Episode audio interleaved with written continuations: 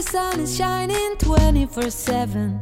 It feels like we're in heaven. If it will get dark, you'll be my 欢迎收 million 听《 stars. 爱上塔克达》，大家好，我是 Jessica。我 Serial， OK，就是因为这一集呢，就是由于我本人非常爱看明星的 What's in My Bag，所以我就想说，我们今天可以来开箱 Ariel 三天两夜它的 登山包里面装了什么。没错。那当然我没有办法把所有包里的东西通通秀出来，所以我就选了几个我觉得大家一定要带，而且我觉得还蛮实用，而且高 CP 值的东西。OK，好，那我们先说摆在书包里面的东西。你说没拿出来的东西吗？对对对像一般来讲啊，如果是一个三天两夜的行程啊，嗯那当然就看你跟你的队友是怎么平分一些工装，比方说帐篷，嗯。然后还有睡袋、睡垫，好，这些是基本上你在过夜行程当中一定要携带的。嗯哼，对，那另外的话就是还有一些保暖的衣物，比方说你晚上等于说太阳下山之后你会用到的，不管是刷毛的外套、软壳衣或者是羽绒衣等等。那还有一些就是像你如果不想要一直穿着登山鞋，嗯哼，你可能就会带一双简便的拖鞋，然后还有一些毛巾啊、盥洗的一些小道具等等。哦那这些是一般来讲在三天两夜的行程当中都会用到的。好，那我们现在先来介绍这桌面上的这些物品。我们要从哪一个开始呢？嗯，我觉得啊，我们从防晒的开始好了。好好，防晒。对比方说，因为像我自己是觉得啦，在台湾的山上，它遮阴是比较少的，嗯。所以说如果说出门的话呢，一定要准备这种遮阳帽，而且尤其是我啦，我自己嗯。又是比较喜欢这种。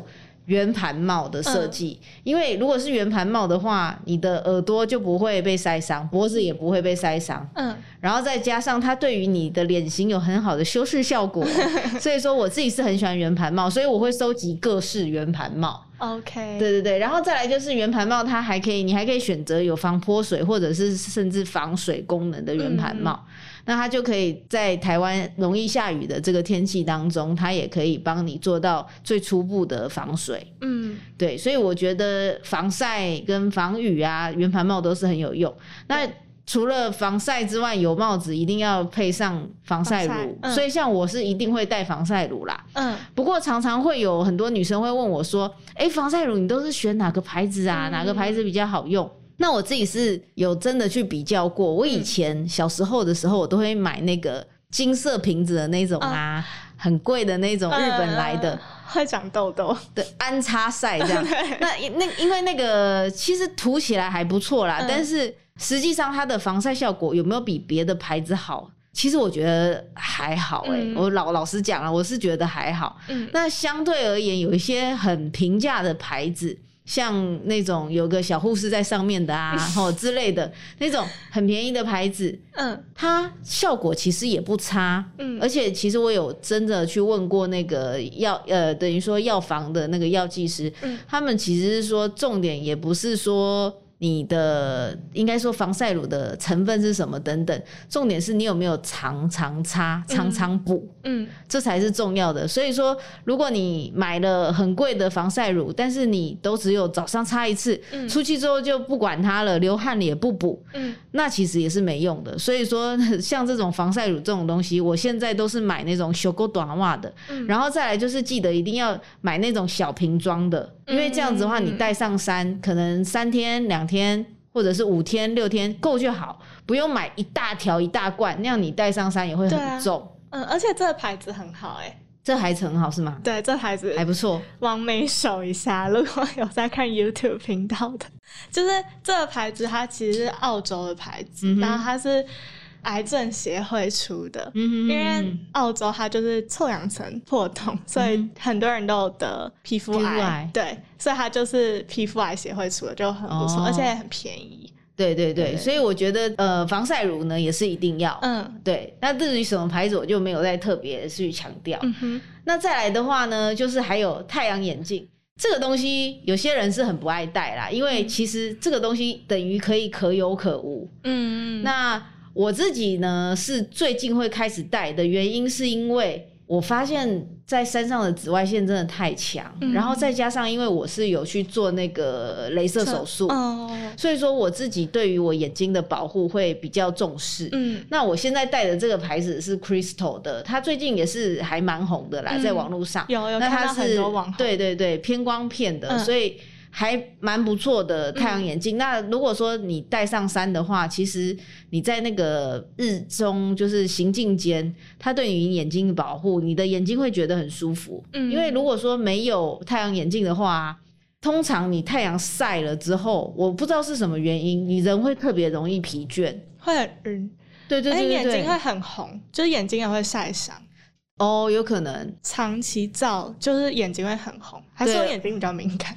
也有可能啊，而且你就是会很容易会觉得很累。嗯所以说我自己是在行进间都会戴太阳眼镜。再来就是说，因为台湾的百越还有在山林之间也有很多建筑林，嗯所以说有时候在这种地形之下，你戴着太阳眼镜，其实它对你的眼睛会是一个保护膜啦。因为有时候你会常常被建筑弹到或者怎么样，哦，它其实就会帮你做一层保护。嗯所以在防晒的同时，它也有做到这样的效果。嗯嗯嗯嗯，那再来在防晒，我还没讲的一个就是我会带轻量伞。哦，对，我会带雨伞，因为有一些地形其实是很好走的。其实，嗯而且在没有遮蔽的状况之下，你其实撑把伞也 OK。嗯再加上它也可以做到防雨。嗯对，有时候你去上厕所还可以当成遮遮挡的物。嗯，所以说，我觉得带雨伞。带一个轻量伞也是对女生来讲是蛮值得带的一个嗯重量啦。对，那再来我们来看看这一包，